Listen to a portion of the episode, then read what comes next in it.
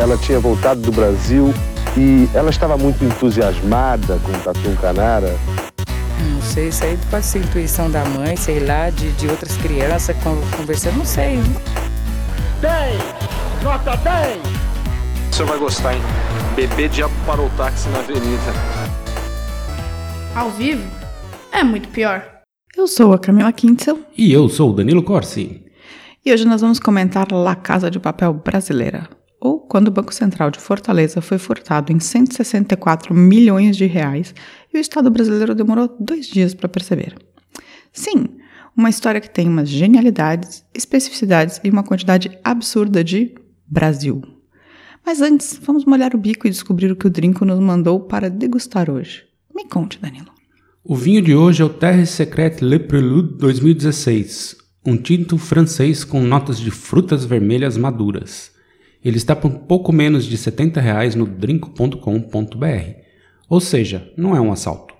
Então, bora comprar esse e muitos outros vinhos no Drinco e ajudar a gente a continuar com esse podcast. Afinal, a gente podia estar roubando, matando, mas estamos aqui só contando história. Brinde? Tchim, tchim. Tchim, tchim.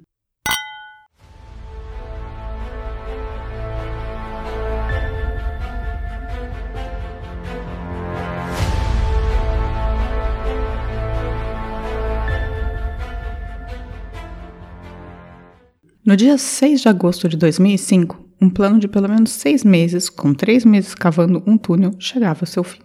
Um grupo de 36 ladrões conseguia tirar do Banco Central de Fortaleza, no Ceará, 164 milhões de reais em cédulas de 50 reais, usadas, que estavam lá para serem recicladas. O fato de terem escolhido essas notas, que não eram sequenciais e não poderiam ser rastreadas, já começou a mostrar o quanto o plano havia sido bem montado. Quando o governo descobriu, na segunda-feira, dia 8 de agosto, os ladrões já estavam bem longe. No chão do cofre, um buraco de cerca de 70 centímetros, por onde os carregadores entraram. Vale dizer aqui que só uma parte bem pequena do dinheiro que estava guardado naquele cofre foi roubado. Tinha muito mais lá. Ainda assim, 164 milhões foi o maior furto da história do Brasil. Não confundir com roubo. O maior roubo foi em 2011 na Avenida Paulista, numa agência do Itaú, onde foram roubados 500 milhões em dinheiro, ouro, joias, pedras preciosas de 171 cofres de clientes. Talvez valha a pena contar esse assalto também um dia, você não acha? Sim, ainda mais ali no meio da Avenida Paulista, né? É, esse também tem pitadas de ousadia. Bem ousado. Mas voltando a, ao de 100 só, 164 milhões de reais, é, no salão do cofre as câmeras de segurança estavam com sua visão obstruída por uma empilhadeira. A qualidade das câmeras era ruim. Um único funcionário da empresa de segurança olhava para o cofre. Pior, as imagens não eram gravadas, elas só ficavam passando. Não tinha. Isso aí tem cara de insider information, né? Oh, calma. Além disso, os ladrões que entraram no caixa evitaram o máximo possível as câmeras. Tinha um caminho de ponto cego lá dentro e eles sabiam exatamente o que era, qual era o caminho. Ou seja, o lugar não era um primor de segurança. O cofre em si era bem seguro, mas o entorno do prédio, nem tanto. É, pelo visto, sim. Entrando pelo buraco, os policiais federais responsáveis pelo caso acharam um túnel inacreditável. Eram 78 metros de um túnel muito bem feito, com apoios e vigas, todo recoberto com chapas de madeira ou lona, para não ter queda de, de terra. O túnel tinha ar-condicionado, luz elétrica e água. Ou seja, um trabalho extremamente profissional feito embaixo das galerias de esgoto e acima do, do canal freático. Foi bem, bem planejado o negócio. Não, foi surreal. As fotos do túnel que você vê, assim, ele tinha 70, mais ou menos 75, 70 centímetros de largura, assim. E ele é todo recobertinho, tipo, tem, tem ar-condicionado, tem uns ventiladores que circulam o ar do ar-condicionado. É, os caras sabiam exatamente o que estavam fazendo. Sabiam. E eles fizeram. Isso é muito interessante, que eles fizeram eles fizeram bem embaixo do, da galeria de esgoto e em cima do canal freático, que é exatamente o lugar que eles tinham para passar o mesmo. Certinho. O espaço certinho, assim. Bem, no fim do túnel, na rua 25 de março, 1071, ficava a casa alugada pelos bandidos, que já era o QG do grupo desde maio. Ali funcionava a empresa de fachada usada para sair com caminhões e mais caminhões de terra. Você tem uma ideia do que, que era essa empresa? Eu acho que eu lembro, né? Alguma coisa com grama, né? Alguma coisa assim. Exatamente. Uma empresa de grama sintética e natural. E assim fazia todo sentido ficarem saindo caminhões de terra do lugar, né? Sim, Porque- foi bem pensado. Então, é bem, é bem, esse, esse assalto todo é bem cinematográfico. Teve um filme, né? Teve- Sobre isso. No final eu falo sobre o filme, mas. É, teve um filme. Mas é bem cinematográfico. Foi estimado que 30 toneladas de terra foram retiradas ali, o suficiente para encher seis caminhões. Mas os vizinhos não desconfiaram de absolutamente nada. Todo mundo vivia uniformizado lá e os caminhões que saíam faziam sentido, assim, que eram caminhões de Sim, terra e grama. Empresa de grama. tal. Sim. Então, nada de os vizinhos desconfiarem e tudo normal.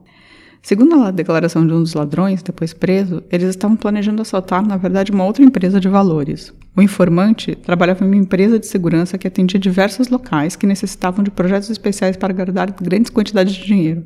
Ah, então segurança era um insider enfermeiro. É, ele se chamava Delcimar Neves Queiroz, ou figura. Ele tinha sido também ex-segurança do Banco Central de Fortaleza e forneceu a localização do cofre, o posicionamento das câmeras de segurança, dos alarmes, dos sensores de movimento e das gaiolas de dinheiro.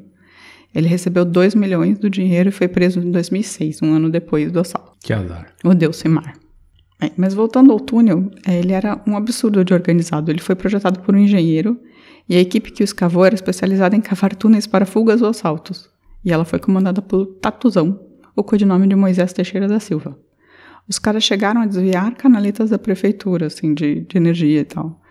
Acreditaram também que havia um topógrafo envolvido, pois acharam umas marcações típicas desse tipo de profissional. É um bom jeito de ganhar dinheiro para topógrafo. Eu não sei se os topógrafos de hoje em dia estão por aí.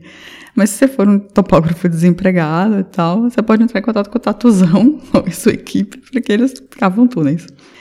A equipe cavava todo dia entre as 8 da noite e as 4 da manhã. Durante o dia, saíam com um caminhão de terra da empresa de grama. Então, tipo, eles ficavam cavando à noite e aí durante o dia um outro grupo saía com, com a terra. Na caixa forte, eles abriram um buraco de 60 ou 70 centímetros, o suficiente para passar um ladrão cada vez e para sair uns sacos de dinheiro. Para isso, tiveram de escavar cerca de um metro e meio de, de uma laje de concreto com reforço em metal. Um dos assaltantes falou que essa foi a parte mais desafiadora. O chão de Fortaleza é arenoso, então não é tão difícil cavar no solo, mas quando eles chegaram naquela parte de concreto de um metro e meio, tipo, foi tenso, assim. Ultrapassar um metro e meio de concreto armado foi totalmente outra história. Para isso, os criminosos usaram máquinas para cortar cerâmica, máquinas com discos de diamantes, que foram revestidas para diminuir o barulho, e britadeiras. Ou seja, eles também fizeram toda essa coisa de compensação sonora para não perceberem, sabe? Que estavam. tudo, tudo bem organizadinho. Quando eles entraram, foram tirando dinheiro em sacos, de aproximadamente 500 mil reais cada. Foram 3 toneladas de dinheiro. De- desse- nossa, é muito dinheiro, né? 3 é muito toneladas. dinheiro, três toneladas de dinheiro. E os caras inventaram até um sistema de roldanas, cordas e bacias para sair com dinheiro mais rapidamente pelo túnel. Levaram de 7 a 9 horas para mover toda essa grana. E era tudo grana usada, né? Que ia ser destruída, ou seja, Era não tudo, era tudo nota de buscar. 50 reais. Eram só notas de 50 reais, só notas de 50 reais usadas e não as descartadas. Que eram umas que eles é, eles estavam. Algumas eles iam colocar de volta no, no mercado e outras eles iam destruir mesmo, porque estavam um pouco mais rasgadinhas e tal. Mas, tipo, é genial a parada. E aí agora a polícia tinha um problemão na mão. Um assalto enorme sem nenhuma testemunha. O problema é que era muita gente na, organizando o assalto. Então, muita gente. Acaba dando zica, né? É. é, muito- é, tem gente que acha que, na verdade, o, o- faltou planejamento para o pós. Eles pensaram muito sobre o roubo em si, que foi muito perfeito, assim, foi tipo a perfeição em termos de execução e muito pouco sobre como agir depois. Isso além de dar, um, dar muito dinheiro para um monte de pé rapado, né? Tipo, Sim, sai comprando cachaça. né? 2 milhões para cada um, mais ou menos, para cada um, e aí teve umas pessoas que ficaram com mais dinheiro, os organizadores mesmo. então. Uma das primeiras pistas que a polícia achou foi um cartão de chip no meio dos dejetos do túnel. O número estava raspado, mas eles conseguiram achar a fonte e grampear todos os telefones que falavam com aquele número. O problema é que os caras trocavam de celular toda sexta-feira, então é tipo. Não. Não, adiantava muita coisa. não adiantou tanto, mas eles conseguiram ter alguma ideia de, um- algumas coisas. Na tentativa de esconder mais evidências, os ladrões também passaram cal em toda a casa. Eles jogaram pó de cal e passaram, mesmo com trincha. E isso apagou grande parte das digitais. A equipe técnica só conseguiu recu- recuperar algumas delas na geladeira e no telefone. É, e aí ela encontrou o José Marleudo, que foi preso e soltou alguns nomes também. X9. É, ou foi espancado, ou foi torturado, como a polícia brasileira consegue alguns nomes normalmente, né? Bem, por uma denúncia de uma concessionária, a Polícia Federal conseguiu recuperar os primeiros 6 milhões de reais do assalto do Banco Central. Eles estavam espalhados em 10 carros de luxo que estavam sendo transportados por um caminhão cegonha para São Paulo. E assim conhecemos José Charles Machado de Moraes. Era o motorista do cegonheiro, dono de uma transportadora e o cara que comprou 10 carros à vista e em dinheiro. Isso é muito estúpido, né? Enfim, foi, é, foi tipo o primeiro que zoou tudo, assim. É, tipo, muito idiota. Não precisava ter comprado 10 carros em dinheiro, né? Não. Bem, e daí veio a primeira informação de inteligência. A polícia descobriu que três quadrilhas tinham se juntado para fazer o assalto. Duas de São Paulo e uma do Nordeste essa comandada por Antônio Jussivan dos Santos, conhecido como Alemão, que, todos, que a princípio as pessoas dizem que é o grande mentor. As outras eram comandadas por Fernandinho e Moisés. Essas quadrilhas juntas investiram cerca de 300 mil reais no assalto. Veja bem, é como se fosse um investidor anjo, né? Total, né? Isso é empreendimento de sucesso. É, você investe 300, porque sim, eles tiveram que né, pagar essa galera para comer, para viver, né? Enquanto estavam três meses. Comprar caminhão para tirar terra. Comprar caminhão, fazer o túnel, toda a maquinária. Então eles investiram 300 mil nesse assalto. Foi um, mas saíram com 164 milhões. Um bom investimento. Eu acho que foi em período de seis meses. Eu não sei qual é a taxa de, de lucro. Algum economista aí pode calcular. Bem, é, além do investimento que foi conjunto, essas três é, gangues, né? Quadrilhas, elas dividiram o trabalho em três grandes categorias: os caras que entraram no caixa forte, os transportadores e os responsáveis pela lavagem. Ninguém sabia, mas o transporte e a lavagem, na verdade, eram as partes mais difíceis. Entrar foi difícil, mas depois. Menos do que transportar menos tudo. do que transportar depois, né? tudo depois, porque era muito volume. Tipo de dinheiro, né? É, quando você pega Sim, dinheiro vivo. Várias é, toneladas. É, né? várias, três toneladas de dinheiro. Bem, o dinheiro foi transportado inicialmente por vans, que logo foram abandonadas. Então, os criminosos dividiram o dinheiro e viajaram para diferentes regiões do país. O primeiro grupo, foi para Boa Viagem, no Ceará. O segundo grupo foi para São Paulo. E os demais fugiram para Goiás, Piauí, Pará entre outros lugares. Aí meio que se espalharam, assim. Mas teve um grupo grande indo para Boa Viagem e outro para São Paulo. A fortuna foi transportada de diversas formas. Parte dela foi levada para São Paulo em um voo comercial, dentro de sacos no bagageiro do avião. Mas não passa no raio-x isso aí, não? Ah, mas não sei se dinheiro aparece no raio-x. Enfim. É, e estavam dentro de saco de cereais, disseram. Também foi em carros e em forros falsos de malas. Uns 60 milhões ficaram numa casa alugada lá no Ceará por meses, enquanto eles tentavam tirar de 10 em 10 milhões em diferentes esquemas. Então, tipo, eles colocaram. E aí eu vi uma entrevista com o cara, o cara falando: é, era eu na casa e o dinheiro. E o cara tava muito querendo ir embora da casa, só que ele precisava ficar na casa porque o dinheiro tava lá. E ah, um mês chegava lá, o cara levou 12 milhões. Mas era eu na casa com 40 milhões. Tipo. Babado de dinheiro. Babado de dinheiro. É, mas com as notícias correndo, foi um Deus nos acuda. Os ladrões começaram a ser extorquidos. Então eles tiveram parentes sequestrados, eles mesmos foram sequestrados. Brasil, né? Tipo. Sim. Ficou sabendo do sucesso do, crime, É, tá, ba- assalta o ladrão. Basicamente, outras quadrilhas ficaram sabendo, ah, a quadrilha do alemão botou a mão numa bolada, vamos tirar um pouco do dinheiro deles, né? Um dos ladrões chegou a ser, ser mantido em cativeiro numa delegacia da Polícia Civil. Veja bem, o cara foi sequestrado no momento que ele colocou os pés em Congonhas vindo de Fortaleza. Ou seja, a Polícia Civil de São Paulo sabia que vinha um ladrão de Fortaleza com grana e sequestrou o cara no aeroporto. Tem que pegar um pouco desse dinheiro aí também, né? É, e aí eles mantiveram o cara como sequestrado na delegacia para o cara soltar o dinheiro. É, ou seja, o submundo até dos policiais estava bem informado. Assim que Laurindo, esse cara, foi solto do cativeiro da Polícia Civil, ele voltou a ser preso, ele e o advogado, na verdade, pela Polícia Federal. Basicamente, todo mundo sabia os nomes antes Ah, o da submundo polícia. do crime já tava ligado. Estava né? muito mais informado. E até o submundo da polícia corrupta Sim, já é, estava mas- mais bem informado do que, do que a Polícia Federal, né? É, outro ladrão, esse um dos chefes da, de um dos grupos, o Fernandinho, ele foi sequestrado, pagou o resgate de 2 milhões de reais e foi assassinado mesmo assim. Também foi assassinado por um polícia civil. E o crime acabou sendo descoberto pelo DEIC. O policial acabou preso e está cumprindo pena. Super gente boa, né? Ah, a polícia civil, assim, é cheia dessa galera. Eu fiquei com um pouco de medo da polícia civil depois que eu fiquei lendo essa. Tipo, o cara policial civil, ele sequestra o cara, pede resgate, recebe resgate, mata o cara. É, pra não dar problema depois, né? Tipo, é absurdo. Bem, no fim foram pelo menos 18 casos de extorsão, com pelo menos 30 milhões de reais saindo das mãos dos assaltantes para outros ladrões ou ladrões policiais ou policiais corruptos e tal. É dinheiro pra caceta indo pra mão. Muito né? dinheiro, 30 Desvio pra pagar, de, pra pagar policial corrupto, né? Na tentativa de não ser extorquido e dar um tempo, né, meio escondido, um dos caras enterrou o dinheiro. Mas ele não vedou bem e o dinheiro mofou. Aí alguém deu a ideia desse cara dele lavar a grana na máquina de lavar roupa. Bem, ele perdeu uma grande parte do dinheiro na máquina de lavar roupa, como você pode imaginar. É. Bizarro. E aí ele tinha que secar o dinheiro. E aí alguém deu a ideia pro cara colocar no forno o dinheiro. Mas aí destrói. Então aí ficou tão seco que esfarelou. Eita. Tipo, esfarelou milha- milhões de reais, assim, Meu nessa Deus, brincadeira. O que meu você, Deus. que você acha dessa história do cara aqui?